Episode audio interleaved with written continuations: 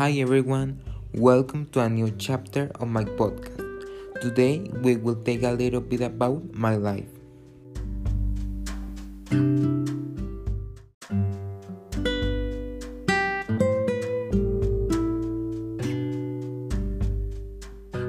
To begin by telling you about my life, I was born premature.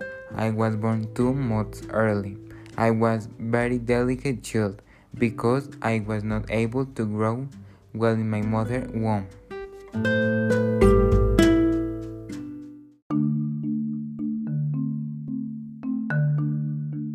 However, I fought for my life and here I'm telling you about my experience.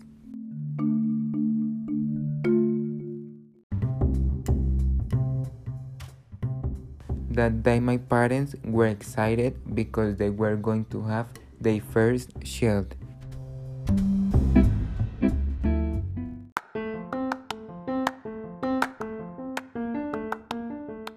To continue telling my life history, I'm going to base it on a timeline that I made a few days ago.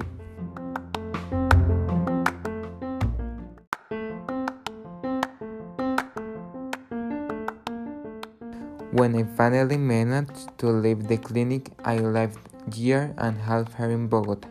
Then from health reasons, I had to go live in hot climate. There I was already older.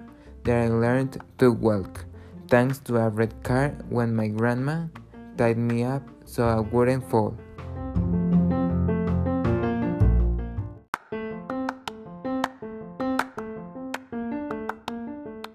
In 2007, I was very excited because I was finally I going to meet her. From the my life changed. The best family moments are with her, and as we always support each other when we need each other.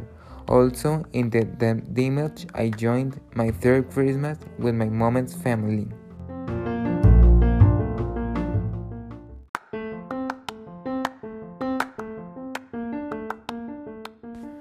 Thanks to a photo I found in 2009, I was wearing new clothes for the first time, and I looked very fashionable.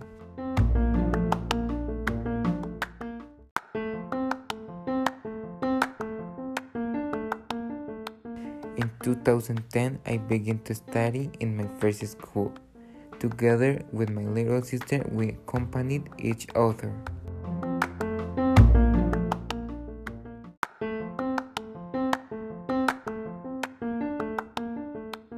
In 2011, I had my first graduation.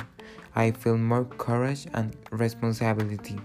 Then I began to study at the school I'm currently attending, North Wesleyan.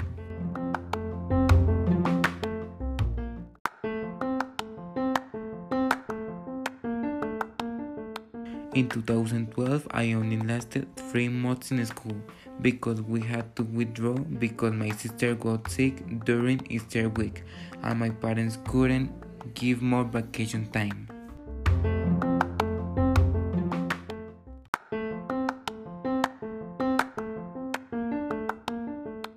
In 2013 and 2014, I studied two different country schools. The environment was great because even though it was hot weather in the city, it was very cool when studying. They allowed me to meet different type of people who helped me in my contribution.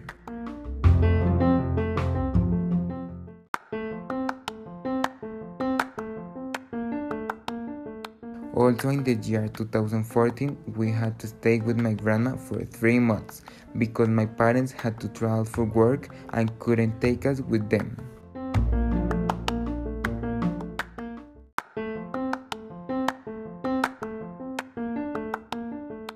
In 2015, I went back to school because my parents thought it was very cool the way they did the devotionals and the way they educated me so well. Just that the year I had my first pet, a golden retriever called Sasha. It didn't last long with us because where we lived wasn't very big for her.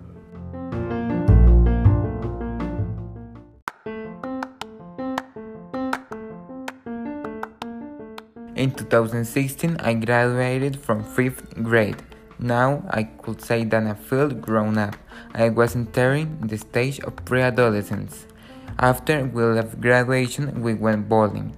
Oh, and well, it was my first time bowling. I also had my first communion, which we celebrated with my dad's family.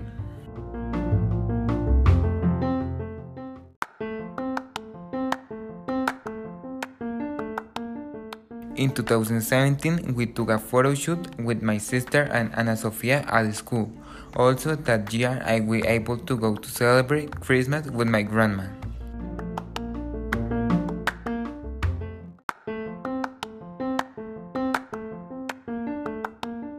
In 2018, I started to be more friends with Chadai and Salma. My dad bought a new car and taught me how to drive it since it was different because it was automatic.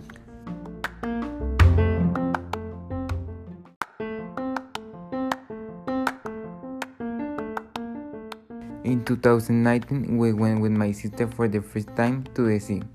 We went to Cartagena. The experience was amazing. The hotel had a view to a lake, and in the background, you could see the sea.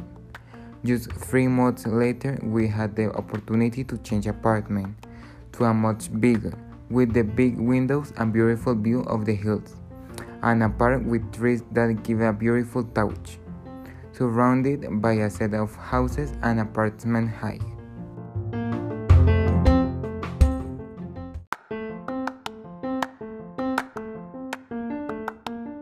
The last year, 2020, although it was a bit hard and full of surprise, I consider it as one of the best years because thanks to a pandemic made us realize to many life is the most important thing. At the beginning of the year, we went to a lake with my family, a very sunny day, and after six months, I could see again with my friends and family after the hard situation of the pandemic.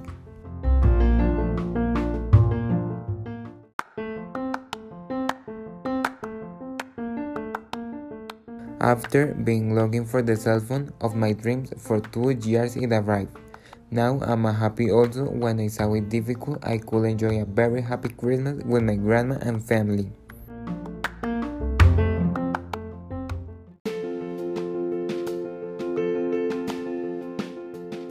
And this year, although not so much time has passed, I have had many new experiences.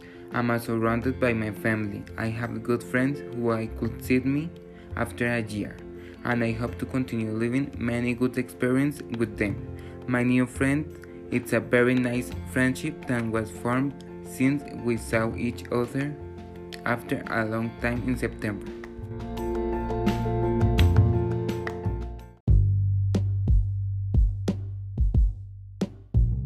Thanks to listening my new podcast. I hope to see you in the next chapter.